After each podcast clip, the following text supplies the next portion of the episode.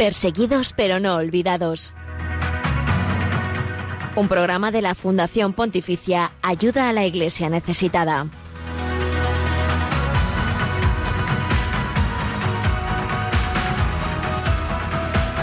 Las 11 y 5 minutos, las 10 y 5 minutos en las Islas Canarias, estás escuchando Radio María. Bienvenido a este programa que quiere ser puente de información, oración y caridad con la iglesia pobre y perseguida. Estás escuchando Perseguidos pero no olvidados. Estás en Radio María.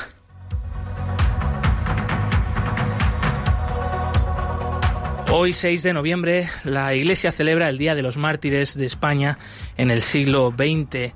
Miles de religiosos, religiosas, sacerdotes, laicos, padres de familia, madres de familia, que fueron asesinados por ser fieles al Evangelio.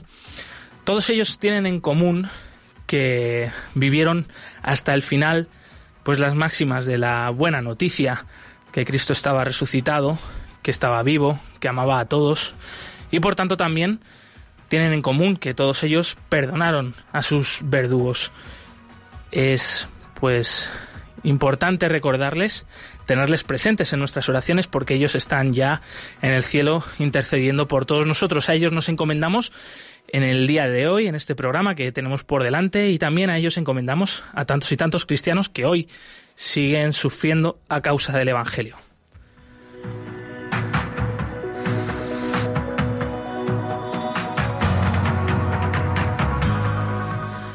El tema de portada de hoy es el reciente ataque a un grupo de coptos en Egipto cuando se dirigían, volvían de un santuario del monasterio de San Samuel en Minya, al sur de Egipto, en el famoso Alto Egipto, histórico Alto Egipto. El resultado de este ataque han sido siete personas muertas y una decena de heridos. Un nuevo ataque que pues viene a, sumarse a tantos y tantos como están sufriendo últimamente cada vez más en Egipto nuestros hermanos cristianos, ya sean ortodoxos, católicos, en este caso eran coptos ortodoxos, que son la mayoría en el país de la comunidad cristiana, aunque los cristianos, eh, como bien sabemos, pues son una minoría en Egipto, ¿no? Una minoría muy amenazada, una minoría que también es clave eh, para el diálogo, para la convivencia en el país, para el desarrollo del país. Los coptos, muchos de ellos, pues son marginados, ocupan pues puestos de trabajo pues muy pobres, agricultores, pero también otros muchos son son élite, ¿no? Que pues aportan al país una importante riqueza cultural histórica, ¿no? que se remonta a los orígenes de la Iglesia. Eh, los coptos de Egipto son considerados pues los hijos del evangelista San Marcos que evangelizó estas tierras. Por eso, en unos minutos vamos a hablar con Rafik Greiche, el portavoz de la Iglesia Católica Melquita, que nos hablará un poco más sobre este último caso de ataque a los coptos, que, cuál es la respuesta de los cristianos de Egipto ante pues estas amenazas, ante estas afrentas y cómo podemos nosotros ayudar a frenar esta ola de, de muerte contra los cristianos en Egipto.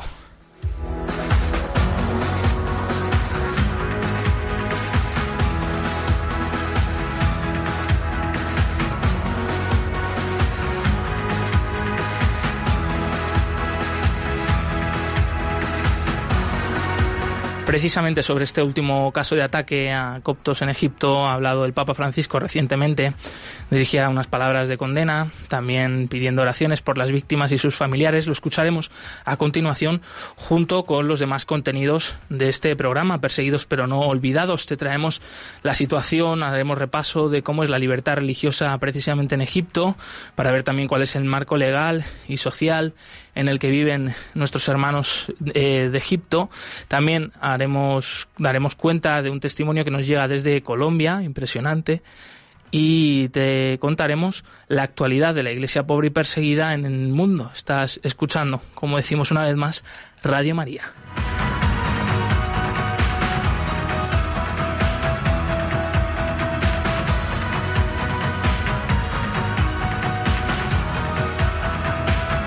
Y damos la bienvenida al equipo del programa que hace posible hoy que estemos aquí, que nos estemos escuchando, que también nos estemos viendo, aquellos que nos están siguiendo a través del Facebook Live.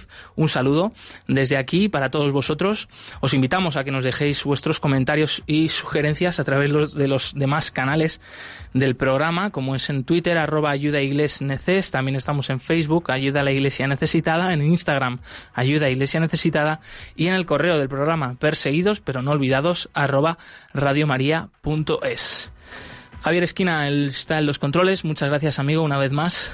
Muchas gracias a vosotros por invitarme y bienvenidos a la familia de Radio María. Y bueno, en unos minutos incorporará aquí también con nosotros nuestra compañera Nieves Barrera. Eh, pues sin más dilación, vamos allá, comenzando como siempre con este mensaje del Papa Francisco que dirigía el pasado domingo durante el rezo del Ángelus en la plaza de San Pedro del Vaticano, condenando el último ataque contra un grupo de cristianos coptos en Egipto.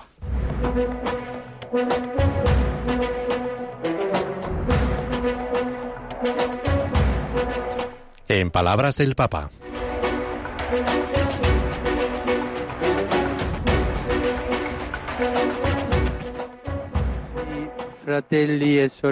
Queridos hermanos y hermanas,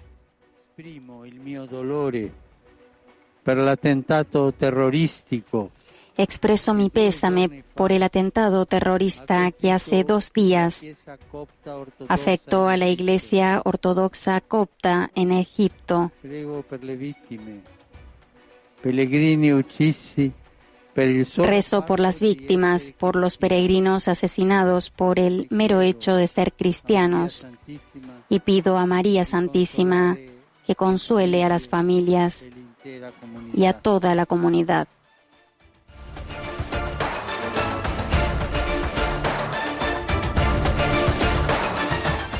Pues este era el mensaje del Papa Francisco que queríamos eh, aquí mostrarlo para que lo escucháramos todos de nuevo. Eh, la persecución de los cristianos en el mundo es algo real, auténtico, que pasa día a día y uno de los últimos casos pues ha sido este ataque en Egipto del pasado viernes y el Papa Francisco lo decía claramente, ¿no? Que han muerto por ser cristianos, ¿no?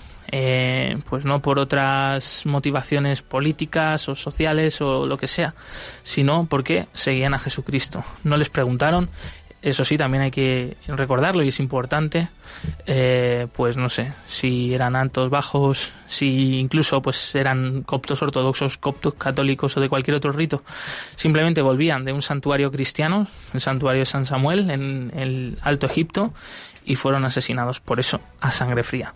Nieves, no sé a ti qué te parecen estas palabras del Papa y por cierto, eh, bienvenida una vez más. Muchas gracias.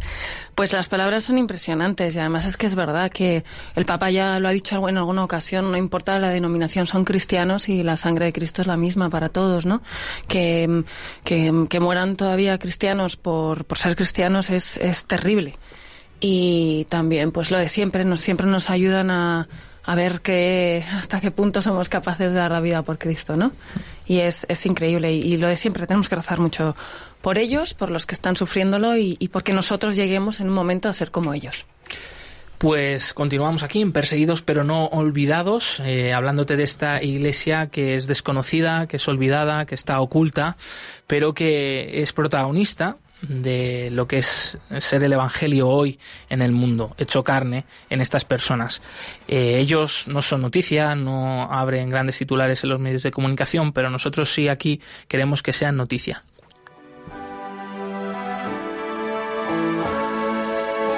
El cristianismo es la religión más perseguida en el mundo. Conoce de cerca esta realidad en Perseguidos pero no olvidados un programa de ayuda a la Iglesia necesitada en Radio María.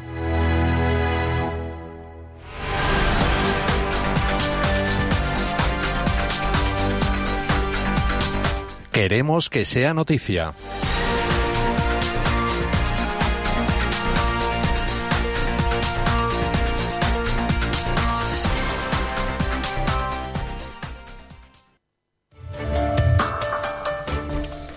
Asia Bibi ha sido absuelta de la condena a muerte, aunque grupos radicales presionan al gobierno para que no la deje salir del país.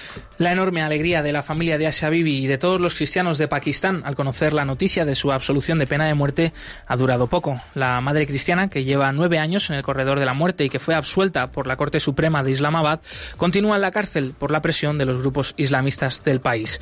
Los radicales iniciaron una campaña de protesta por todo el país con numerosos incidentes, cortes de carreteras, ataques a dependencias del Estado, lo que ha originado una nueva negociación con el gobierno para impedir a Asia Bibi huir del país y revisar la decisión del tribunal. En los últimos días, la familia de Asia ha pedido ayuda a numerosos gobiernos para solicitar asilo y ha manifestado que no pueden salir de casa por miedo a los ataques. Un nuevo ataque contra los cristianos coptos en Minia, en, Egipto. Deja siete personas muertas y una decena de heridos. El atentado tuvo lugar el pasado viernes 2 de noviembre. Varios autobuses con peregrinos que se dirigían al monasterio de San Samuel, cerca de Minia, al sur de Egipto, fueron interceptados por un grupo de yihadistas que abrieron fuego contra los ocupantes. Siete, siete personas murieron en el acto y otras doce resultaron heridos graves. El autodenominado Estado Islámico, Daesh, por sus siglas en árabe, ha reconocido la autoría del ataque cuando justo se cumplía un año y medio de un atentado similar en el mismo sitio y contra peregrinos coptos que se saldó con cerca de 50 víctimas. Las iglesias de Egipto, el gobierno egipcio y líderes musulmanes como el gran imán de Al-Azhar han condenado los hechos. Los obispos de Nicaragua piden que las iglesias no se conviertan en lugares de protestas políticas, aunque alientan las manifestaciones contra la represión gubernamental. El cardenal Leopoldo Brenes, arzobispo de Managua, a través de su comentario dominical, ha confirmado la disposición sobre la prohibición de usar las iglesias para protestar y ha explicado nuestros templos no son lugares políticos ni para hacer política. Para protestar la población debe buscar otros lugares y respetar la función de cada lugar. La Iglesia de Nicaragua sigue aún así apoyando las manifestaciones pacíficas contra la represión del gobierno de Daniel Ortega, que ha dejado ya más de 500 muertos entre manifestantes, debido a la dura respuesta de la policía y grupos paramilitares. Diversos sacerdotes y obispos han sido también objeto de ataques debido a su apoyo a las protestas por la subida de impuestos, la bajada de las pensiones y el aumento del precio de los alimentos. El padre Giovanni Scalese, misionero en Afganistán, uno de los pocos católicos presentes en el país que apela por el diálogo y la convivencia. Los afganos cuentan con una esperanza que las fuerzas enfrentadas están dispuestas a entablar una negociación dirigida, por una parte, a la renuncia al uso de la fuerza de los talibanes y, por otra parte, a su legítimo reconocimiento como movimiento político que participa en la vida democrática del país. Estas son las palabras que ha dirigido a la agencia Fides el padre Giovanni Scalese, un, un misionero barbanita titular de la Siu de Afganistán, en su análisis de la situación postelectoral en el país. El sacerdote italiano ha añadido como declaró la semana pasada el cónsul general afgano en Peshawar, el último, el único camino hacia la paz para un país en conflicto durante 40 años es el diálogo. Después de la participación del pueblo en estas últimas elecciones, creo que a los talibanes solo les queda sentarse en la mesa de negociaciones. Los comicios se han celebrado en un clima de miedo e incertidumbre debido a los ataques de los talibanes y del Estado Islámico y la derogación en la votación. El paradero en paradero desconocido, cuatro sacerdotes de la Iglesia Católica Clandestina de Hebei, China, Cuatro sacerdotes de la comunidad clandestina de la diócesis de Zanzigu, provincia de Hebei, fueron arrestados la semana pasada por la policía porque se negaron a inscribirse en la Asociación Patriótica Católica China. La diócesis de, de Zhangjiakou ha sido constituida por el gobierno y comprende dos antiguas diócesis, lo que está provocando un reordenamiento de la Iglesia Católica local con la consecutiva caza de sacerdotes contrarios al gobierno. En este caso se trata de los presbíteros Zhang Gilin, el, el presbítero Wang Zong, el padre Su Yupen y el padre Zhao He. Los cuatro sacerdotes fueron llevados de sus iglesias y habrían sido conducidos hasta algún hotel para ser adoctrinados sobre la política religiosa del gobierno chino. El trato que se les somete se suma en su negativa a inscribirse a la Asociación Patriótica, cuyo objetivo es construir una iglesia independiente de la Santa Sede.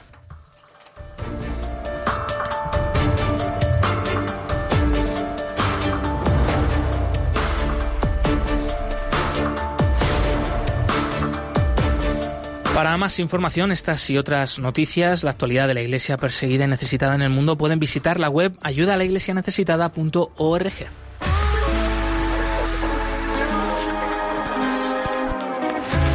¿Quién soy yo para señalar a aquel que ha caído y beber esta copa de ignorancia?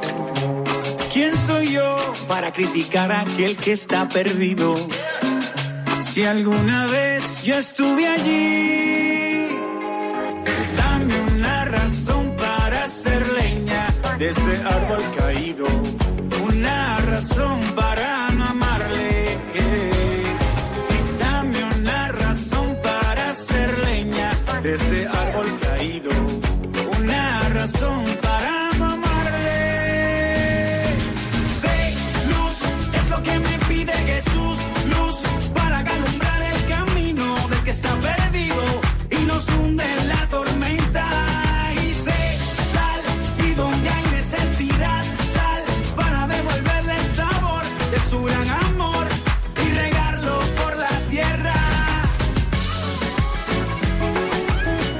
Comentábamos al principio del programa, también en este último boletín de noticias, que el pasado viernes se cometía un nuevo ataque contra los cristianos en Egipto, en un atentado contra varios autobuses que volvían de un santuario cristiano del monasterio de San Samuel en el norte, en el sur de Egipto, en el Alto Egipto, y bueno, pues este ataque se saldaba con siete muertos y doce heridos y fue reivindicado por el Estado Islámico, el Daesh, eh, y bueno, pues un nuevo mazazo contra la comunidad cristiana de Egipto, una minoría muy fuerte dentro del país, importante también en Oriente Medio, eh, pues cuyos orígenes se remontan a los al comienzo del cristianismo y bueno, pues de nuevo ellos eh, desgraciadamente han sido noticia por otro ataque más. Hemos hablado recientemente con el padre Rafik Reichel, es portavoz de la Iglesia Melquita de Egipto y también director del periódico News Catholic y ha respondido a nuestras preguntas sobre este nuevo ataque, la respuesta de la Iglesia y qué podemos hacer para, para poder prevenir eh, futuros ataques de este tipo. A la primera pregunta que le hacíamos, eh, ¿qué ha pasado el viernes en Minya, en, en cerca del monasterio de San Samuel? Eh, nos respondía lo siguiente.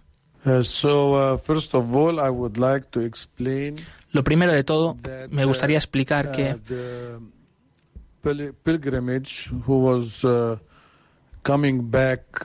uh, los peregrinos que volvían uh, del monasterio uh, de San Samuel uh, was not taking no eran de Minya, de la ciudad de Minya. because the correct route Y ellos no cogieron la ruta correcta porque la ruta correcta está prohibida para la gente que no Since, uh, tiene the pase. uh, Desde la 23, muerte uh, de 23 Christians, cristianos uh, one year and a half hace un año y medio.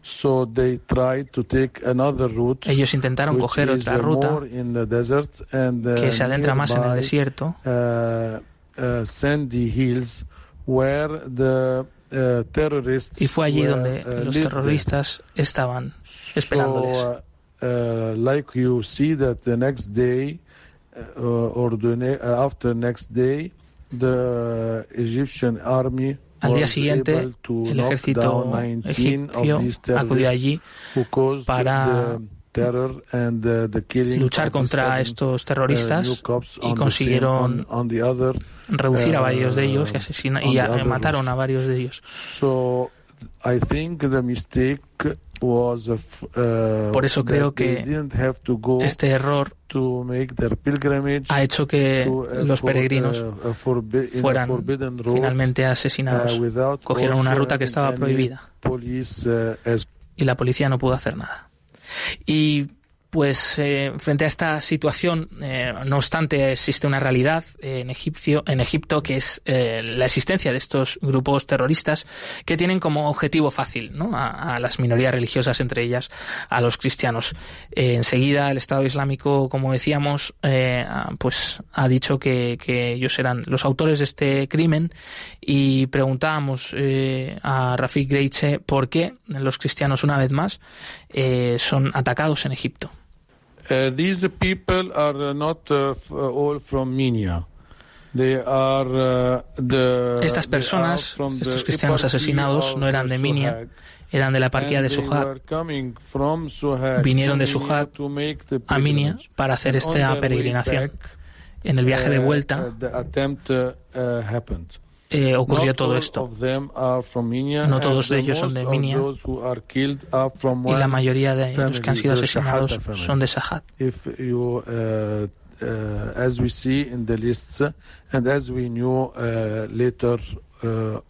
Para que entendamos un poco más esta situación sobre esta segunda pregunta, el Estado, el Estado Islámico ha reivindicado este crimen.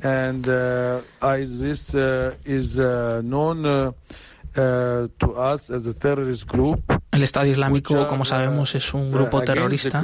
Y van en contra de los cristianos porque los cristianos son la minoría en Egipto y es la uh, comunidad más débil, ya que los cristianos uh, uh, no tienen armas, no, no tienen cómo defenderse.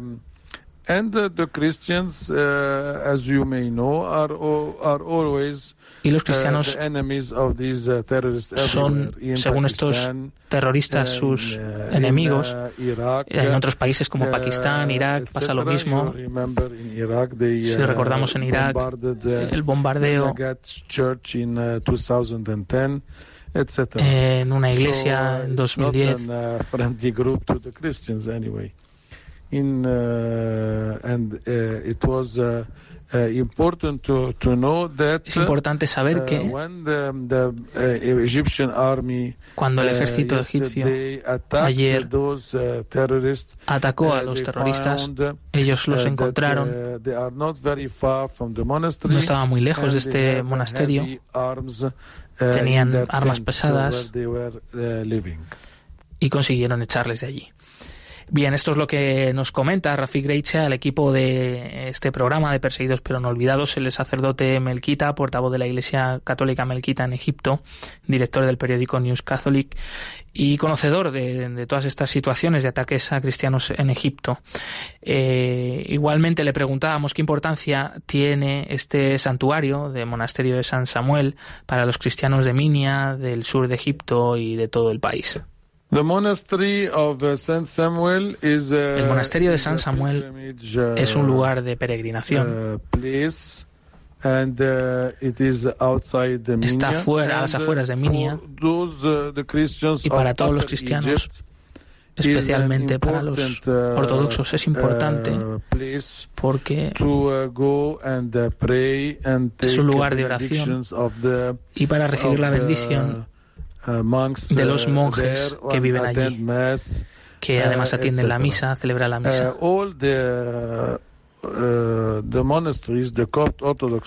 Todos los monasterios copto ortodoxos realizan esta labor pastoral para los cristianos.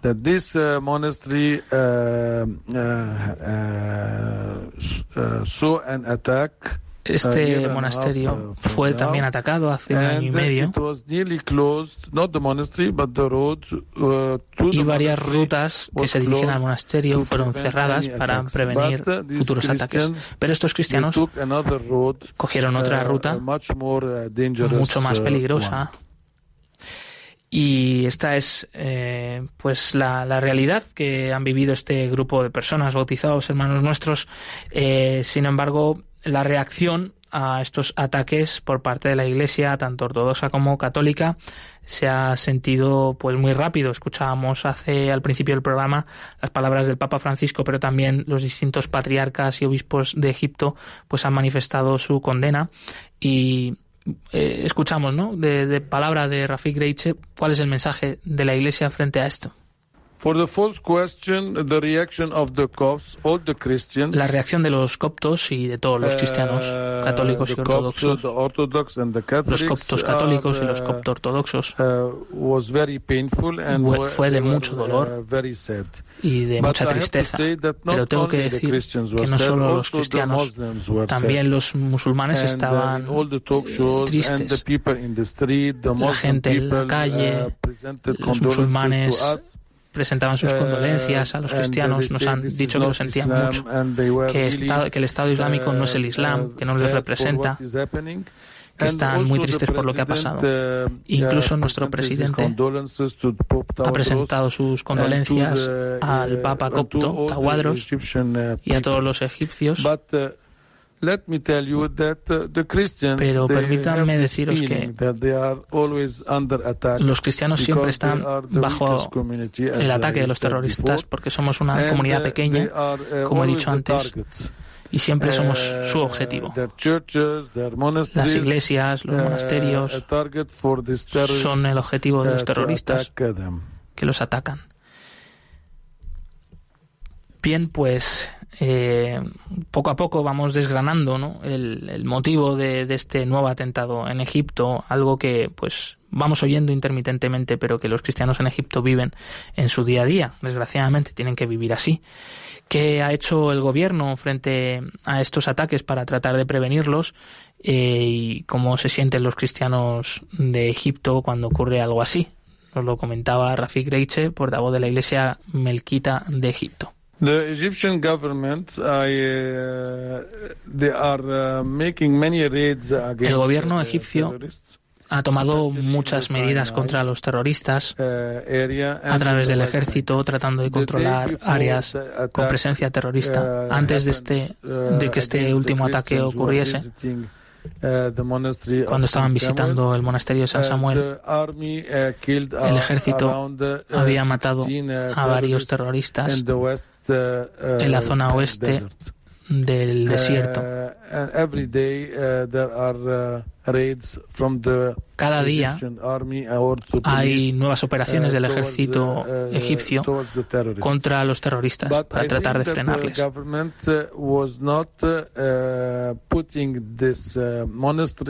Pero quiero decir que este uh, que el gobierno de egipcio no ha puesto al monasterio en un en un uh, lugar seguro. No ha realizado ninguna acción para la seguridad del monasterio. Por esto la seguridad del monasterio pues, era muy débil y fue fácil para estos terroristas matar a los peregrinos en sus autobuses. Fueron disparados y asesinados en el momento. Y por último, le preguntábamos a Rafik Greiche, eh, pues qué podemos hacer nosotros desde aquí, desde España, para tratar de frenar pues esta oleada de ataques contra los cristianos coptos en Egipto. What what uh, you can do in Spain in the sixth uh, question? Uh, it is important. First of all, is Esta última pregunta que podéis hacer vosotros desde España es importante y difícil de responder, pero creo que en España también, en el resto de Europa, tenéis que preguntaros el cómo ser más conscientes de, de, qué es el Islam, estar más prevenidos y ver cómo los grupos terroristas están encontrando refugio en países de Europa y no ser inocentes, ingenuos siento decirlo. Los europeos estáis siendo muy ingenuos, con el Islam y también estáis dando refugio a muchos musulmanes que no, que no creo que muchos, la mayoría de ellos, sean radicales, pero hay radicales. Y me gustaría que tuvierais cuidado con esto está pasando en Francia, en uh, Alemania. No olvidéis que uh, España para ellos uh, tienen que defenderla porque fue parte de Al-Ándalus, por tanto tierra del Islam y que ellos tratan de volver otra vez de nuevo a controlar España para volver. para que Andalucía vuelva a ser otra vez un territorio musulmán. La última cosa que quiero decir para los españoles es no seáis individualistas y que sepáis que hay comunidades cristianas en Medio Oriente que están sufriendo a los terroristas y otros grupos radicales y otras situaciones que están pasando a ellos. Por favor, Tenéis que manteneros en vuestra fe cristiana, porque vuestro país es un país cristiano. Se, lo queráis o no. Algunas personas dicen, no, esto ya no es un país cristiano. Uh, Dividamos el poder entre el gobierno uh, y la, y la iglesia. Uh, Hay que revisar los acuerdos entre el gobierno y la iglesia. Pero tiene que crecer, crecer la idea del cristianismo en España. Al igual que en el resto de España, en el resto de Europa, como en España, los cristianos tienen que estar concienciados y tienen que confiar en Dios de nuevo. No olvidéis que vosotros sois cristianos. Pues hasta aquí ha, sido pues el mensaje, la entrevista al padre Rafik Greiche, portavoz de la Iglesia Católica Melquita en Egipto, sobre este último ataque a los cristianos en Egipto y pues con el que hemos pues también tratado otros temas como habéis visto. Nieves, tú que has estado ahora escuchando esta traducción aquí en directo y simultánea que, que bueno, pues he podido hacer como he podido. Eh, ¿Qué te ha parecido este último mensaje, sobre todo, del padre Rafik Reiche? Pues que es verdad que tenemos que acordarnos de que existen comunidades cristianas en Medio Oriente y, y que necesitan nuestro apoyo y nuestro apoyo en oraciones. Es, eh, yo tengo la experiencia de, de, de pues de conocer, como, como bien sabes, he vivido allí, y amigos que han venido a España, de gente de Belén, que me dice, ¿no sabéis que hay cristianos en, en Medio Oriente, que, somos, que todavía estamos? Entonces sí que es verdad que nos piden que seamos buenos cristianos aquí y que, y que pidamos por ellos, que no nos olvidemos pero y no nos olvidemos por, por, por la comunión en la fe, que es decir, rezad por nosotros. Entonces es, eh, es eh, bueno, aquí el, el el padre nos lo, nos lo vuelve a recordar. Estamos, eh, tenemos, que, tenemos una responsabilidad con nosotros y con ellos, como, como iglesia que somos y tenemos que, seguir pidiendo por ellos.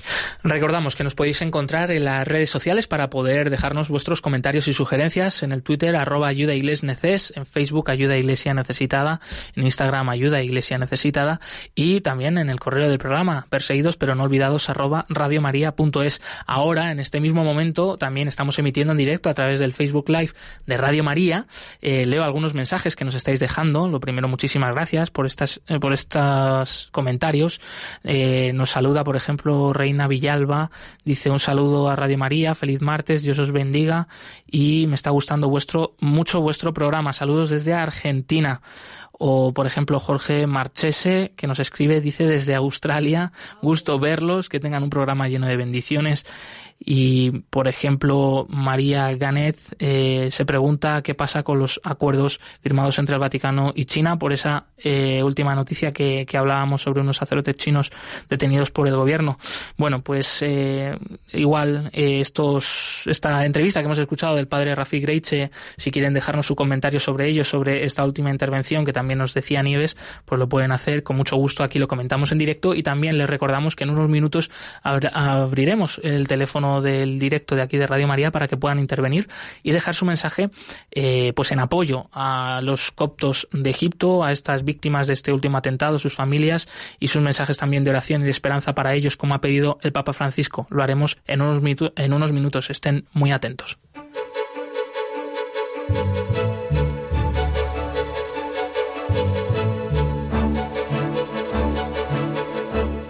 La libertad religiosa es un derecho fundamental recogido en el artículo 18 de la Declaración Universal de los Derechos Humanos. Sin embargo, en muchos países, millones de personas no tienen libertad para mantener su fe.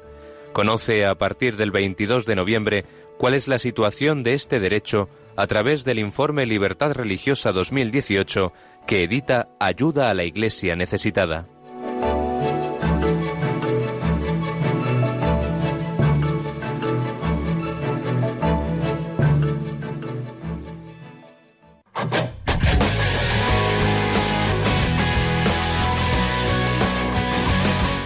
Testigos del siglo XXI.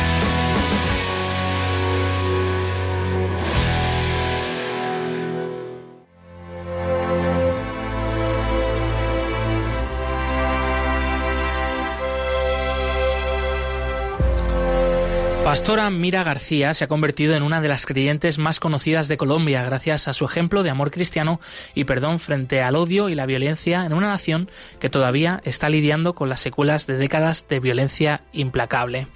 En los últimos 60 años el país sufrió por las muchas luchas armadas entre guerrillas marxistas, tropas gubernamentales y milicias de extrema derecha. En 2016 se llegó a un controvertido acuerdo de paz con el grupo guerrillero más importante, pero se calculan que hasta entonces aproximadamente 900.000 personas fueron asesinadas y 7 millones de colombianos desplazados por el conflicto. La violencia y enemistad todavía persisten en muchos corazones.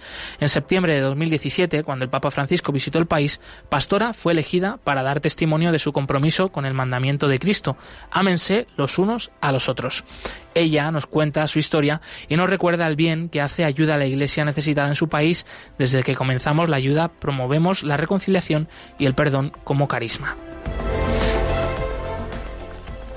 El 4 de abril de 1960, mi padre, Francisco Mira, fue asesinado por rivales políticos. Yo tenía cuatro años cuando mis ocho hermanos y yo fuimos obligados a presenciar su asesinato.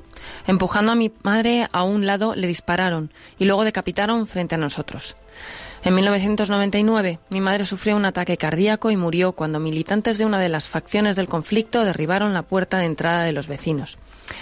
En 2001 mi hija Paola iba con mi nieta de cinco años a trabajar a una escuela rural cuando fueron capturadas por un grupo armado. Dos días después devolvieron a la pequeña. La familia entró en una noche oscura preguntándose qué había sido de mi hija Paola. Logramos recuperar su cuerpo a los siete años, después de caminar por los campos y subir y bajar montañas. Mi hermano menor también fue secuestrado en una carretera, y ni él ni la gente que viajaba con él han vuelto a aparecer. Aunque no todos pueden hacer estudios superiores, todos asistimos a la Universidad de la Vida. El 4 de mayo de 2005, un grupo armado ilegal se llevó a mi hijo de 18 años secuestrado durante 15 días. Luego lo asesinaron y lo dejaron tendido en el camino.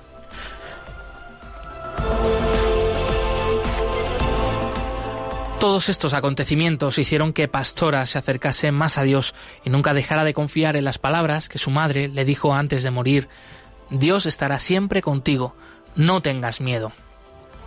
Antes de la muerte de mi madre, fui a trabajar a un pueblo donde escuché el nombre del asesino de mi padre. Le pregunté a mi madre si él era el hombre que mató a, papá, y ella respondió, sí, hija mía, pero no tenemos derecho a hacerle daño. Me tomó un tiempo investigar y cuando por fin llegué a esa casa que estaba, que estaba muy lejos, no encontré al hombre, sino a una piltrafa, a un ser humano destrozado. Aquella ocasión también fue propicia para que Pastora, pues demostró una vez más que su fe en Dios tenía frutos de misericordia y era verdadera. Reuniendo fuerzas, auxilió al asesino de su padre y consiguió que sanara llevándole comida y ropa. Había aprendido una lección muy importante. Cuando la madre del asesino de mi padre le preguntó a este un día, ¿Sabes, ¿Sabes quién es esta persona que te ha estado cuidando? Ella es uno de los muchos huérfanos que hiciste. Ella es la hija de Pacho Mira. Nunca pudo mirar, me pude mirar a los ojos de nuevo. Entendí que la culpa es peor que el dolor. El testimonio de Pastora es increíble. Las anécdotas de sufrimiento y redención no terminan. La mujer cuenta también cómo otro día, de camino a su casa, vio a un joven que pertenecía a un grupo guerrillero. Estaba herido y lloraba de dolor. Ella lo llevó a su casa y también cuidó de él. El muchacho se acostó en la cama de mi hijo y al ver sus fotografías en la pared preguntó ¿Por qué hay fotos de este tipo que matamos hace unos días? Todas quedamos impactadas, mis hijas y yo, y el joven comenzó a llorar y a hablar. Le supliqué a mi querido Dios que no sintiera con el corazón de una madre, ni que escuchara al niño con los oídos de una madre, que él me ayudaría. Al final le dije, esta es tu cama y esta es tu habitación. Él lloraba y hablaba, como si, le como si le diéramos una paliza. Le pasé el teléfono y le dije, hay una mamá preocupada por ti en algún lado, por favor, llámala. Fui a hablar con mis hijas que me dijeron, mamá es un asesino, no puede salir vivo de aquí. Yo les respondí, díganme lo que quieren que haga. Lo único que les pido a cambio es que cuando termine siendo una asesina como él, me aseguren que a cambio mi hijo estará sentado aquí con nosotras de vuelta. Entendieron que no debía ser ojo, ojo por ojo, diente por diente. Pastora regresó a donde estaba el joven y le dijo, Mira, Mira, no puedes quedarte más aquí, ve a un hospital. Se fue y ese mismo año, en agosto, regresó, desmovilizado y desarmado. Cuando, veía venía a verme, solía saludarme diciendo mamá. Ese diciembre murió en un incidente relacionado con las drogas. Su madre vino a recoger el cuerpo y tuve la oportunidad de ayudarla a llevar el cadáver a su municipio. Señor, A quien me ha herido, perdónalo. Cúrame de modo que, a través de tu perdón, pueda mirarlo a los ojos como un ser humano con derecho a cometer errores y saber que en sus errores fue él quien cayó. Hoy en día, Pastora está dedicada al Centro de Acercamiento para la Reconciliación, que fundó hace 13 años. Este centro busca promover distintas formas de reconciliación entre las víctimas y los asesinos. Pastora está convencida de que la mejor forma de lograr la reintegración social es que todos los colombianos sepan y conozcan lo que sucedió, fundamento de una sanación emocional y espiritual genuina.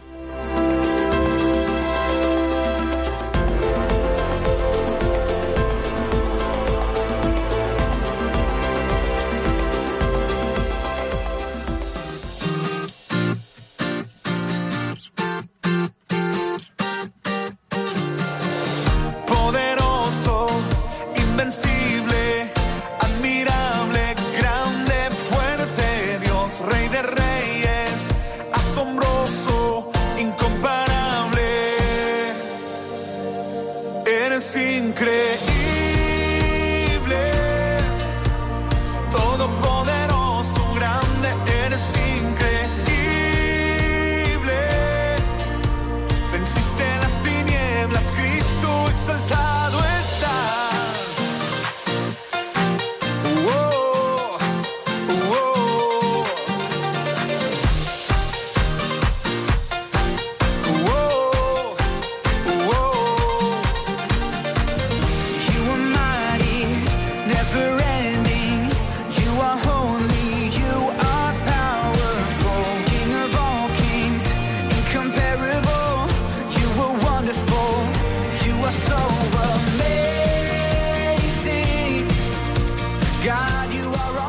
Más oscura se cierne la noche sobre la tierra, tanto más radiante es la luz de María, que indica el camino a los que buscan y yerran.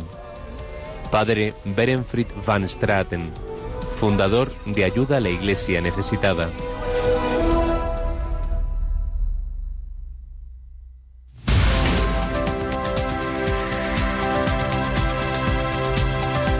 Libertad religiosa en el mundo.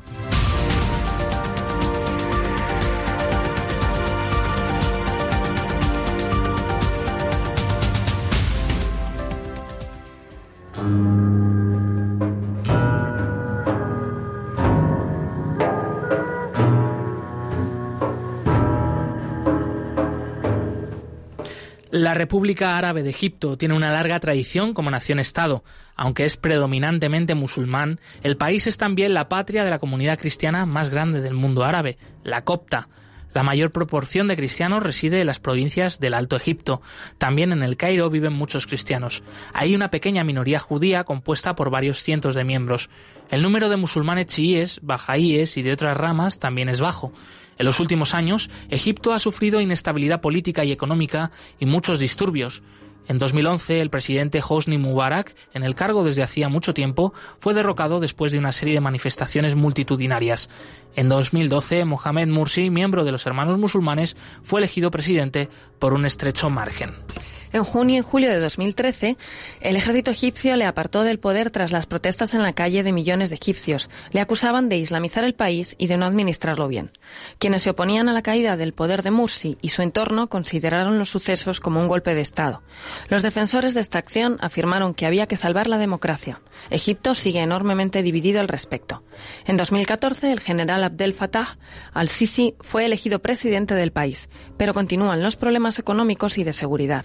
El país se enfrenta a la insurgencia islamista de grupos aliados a Daesh, Estado Islámico, especialmente en la península del Sinaí. El Cairo ha sido el escenario de ataques contra los funcionarios del Estado. En enero de 2014 se aceptó un referéndum, una nueva constitución revisada del Estado. Más del 98% de los votantes estaban a favor del texto. La Iglesia Católica lo consideró positivo. El obispo copto católico de Asiut, Kirill William, declaró ayuda a la Iglesia necesitada que la utilización en la constitución revisada de la Sharia islámica como fuente de la legislación de Egipto no es necesariamente problemática. El preámbulo de la Constitución de 2014 describe al país de este modo. Egipto es la cuna de la creencia en Dios y la vanguardia de las religiones celestes. En su territorio se crió el profeta Moisés que habló cara a cara con Dios cuando se le apareció en el monte Sinaí, el monte de Dios, quien iluminó el corazón de Moisés y le comunicó su mensaje divino. En su territorio los egipcios dieron una buena acogida a la Virgen María y a su bebé y luego sacrificaron miles de mártires en defensa de la Iglesia del Señor Jesucristo. Que la paz sea con él. Según el artículo 2, el Islam es la religión del Estado, el árabe es la lengua oficial y los principios de la Sharia islámica son la fuente principal de legislación. El preámbulo especifica que la referencia a la hora de interpretar los mismos reside en el conjunto de las sentencias del Tribunal Constitucional en este sentido. El artículo 3 establece los principios canónicos de los cristianos y judíos egipcios son la fuente principal de las legislaciones que regularán sus códigos civiles, sus asuntos religiosos y la elección de sus líderes espirituales. うん。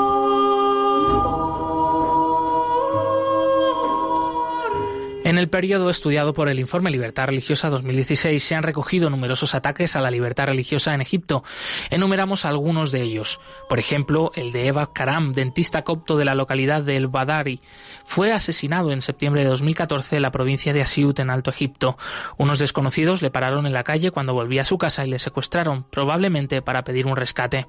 En octubre de 2014, el denominado ateo Hamed Harkan denunció que la a la policía que le había detenido e interrogado. Arcán y su esposa se refugiaron en una comisaría de policía de Alejandría cuando una multitud les amenazó violentamente. En octubre también de ese mismo año, por ejemplo, en la localidad egipcia de Al-Qusiyya, a 50 kilómetros de Asiut, miembros de familias coptas se vieron obligados a trincherarse en una casa cuando una banda de extorsionadores les atacó por no pagar los impuestos que les imponía el clan musulmán.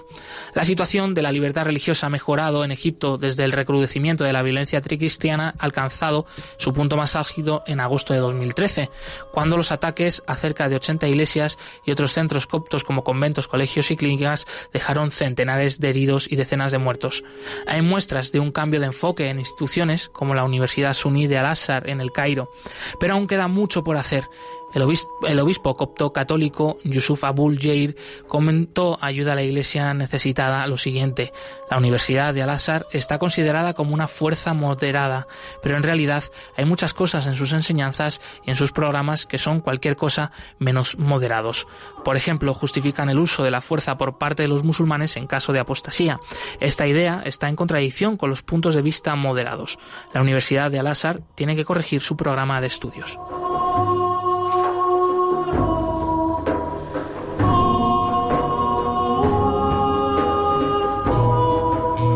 Este informe completo de la situación de la libertad religiosa en Egipto, así como de cualquier otro país del mundo, se puede consultar en la web ayudalaiglesianecesitada.org.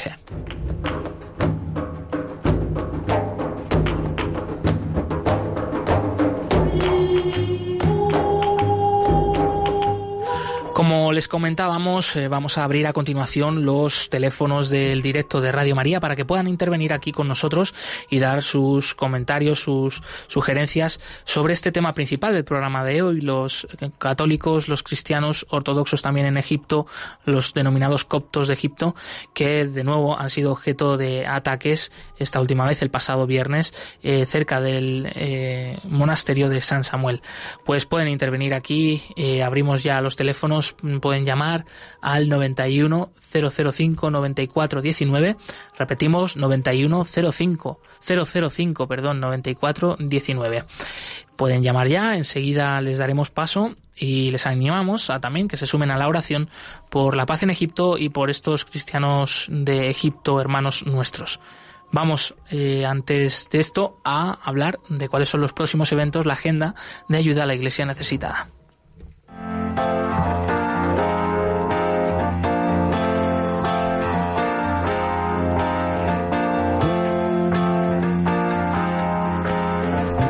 Cerca de ti.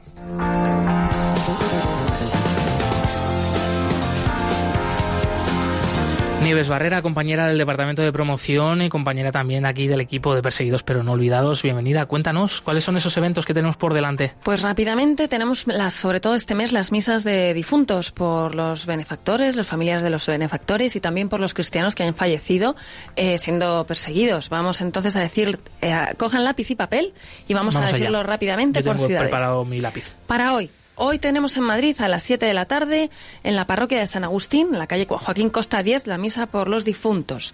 Hoy también en Vigo, en Pontevedra, en la parroquia de Nuestra Señora de la Soledad a las 7 de la tarde, en Feliciano Roldán 8. Hoy también en Málaga a las 7 y media en la parroquia de Santa Cruz y San Felipe Neri, en la calle Cabello 20. Esto para hoy. Para mañana, día 7 de noviembre, en Santander, a las cinco y media, habrá a las cinco y media de la tarde un acto que empezará con la exposición del Santísimo y a las seis y media la Eucaristía en la parroquia de Santa María Reparadora. Eh, después, en Cádiz, en el puerto de Santa María, a las 8 de la tarde, en la iglesia mayor prioral, se celebrará la misa de difuntos. También en Granada, en el sur vamos ahora. En Granada, en la plaza, eh, plaza de Santa María, en la parroquia de Santa María Magdalena, mañana 7 de noviembre, eh, a las 7 de la tarde, también en Jaén, en la parroquia de San Juan de la Cruz, a las 7 de la tarde, en la calle Luna. Y luego nos vamos para el norte, mañana 7 de noviembre, en Orense, en la parroquia de Santo Domingo, a las 8 de la tarde. Para esta semana, el día 8, cambiamos otra vez, vamos al sur, a San Fernando de Cádiz, a las 7 de la tarde, en la parroquia de San José el Artesano. En Torre la Vega, en la parroquia de San José Obreoro, en el santuario de la Virgen Grande, en la calle Serafín Escalante, esto en el norte. Después, para el 9 de noviembre, en Valdemoro, a las 7 de la tarde, en la parroquia de San Vicente de Paul. Y para, y para esta semana, el 10 de noviembre, tendremos en Córdoba, en las ermitas de Córdoba, un Vía Crucis y la Santa Misa frente al Santuario del Sagrado Corazón de Jesús. Repito, el día 10 de noviembre, a las 11 de la mañana. Y, el, y en Oviedo tendremos a las 8 de la tarde, el día 10 de noviembre también, en la Basílica de San Juan el Real en la calle Reverendo Fernando Rubio. Bueno, no sé si, no sé si ha dado tiempo a coger, a tomar apuntes de todo, pero lo tienen todo también disponible en la web ayuda a la iglesia necesitada.org. Muchas gracias, Nive Barrera, una vez más. Y creo que tenemos una llamada, eh, Viviana, desde Mallorca. Bienvenida, Viviana. Yo feliz de poder participar con vosotros, de agradecida de siempre poderles escuchar porque tiene que quedar claro que Radio María es luz y sal en la tierra y me gustaría que, Radio María fuera más, más conocida, fuera más manifestada en todas las iglesias para que la gente cuando vaya a la, iglesia, a las misas, sepan que existe Radio María y puedan empezar a escucharla, que sepan que está el dial por la radio, que está por internet, porque realmente hay gente que no te conocen hmm. en ninguna parte. Y por otra parte, eh, tu programa de hoy ha sido para mí, mira, la bomba, porque siempre te escucho, pero, hoy me ha quedado claro muchos conceptos, pero aún así quiero hacerte una pregunta. Cuando tú, cuando hablamos de la iglesia Mm, necesitada o perseguida eh, hay una hay un hay una organización que se llama así como tal o es que somos en el mundo la iglesia necesitada y perseguida. Eso quiero usted que me lo dejaras claro hoy con este programa precioso que has podido desarrollar. Bueno Viviana pues eh, agradecerte mucho tu intervención que cada uno de nosotros somos portavoces de Radio María así que animarte a darlo a conocer en tus círculos en tu familia en tu parroquia por poquito que sea ya es muy importante. Y también pues cuando nos referimos a iglesia perseguida necesitada, eh, pues hacemos referencia a tantos y tantos hermanos nuestros en la fe que sufren por seguir a Jesús en el mundo, en países como Siria, Irak, Egipto, muchísimos de ellos. Y nosotros como organización que hace este programa somos Ayuda a la Iglesia Necesitada, que damos a conocer esta realidad. Eh, toda la Iglesia estamos comprometidos con ellos, aunque no todos somos perseguidos, eso sí que hay que dejar claro. Eh, y hasta aquí el programa de hoy. Damos de nuevo las gracias al equipo Nieves Barrera, Javier Esquina en los controles. Recordamos que pueden este programa de nuevo en el podcast de Radio María. Nos vemos eh, dentro de una semana, el próximo martes, a la misma hora. Continúa aquí la programación en Radio María y movidos por el amor de Cristo al servicio de la Iglesia que sufre. Un fuerte abrazo y hasta pronto.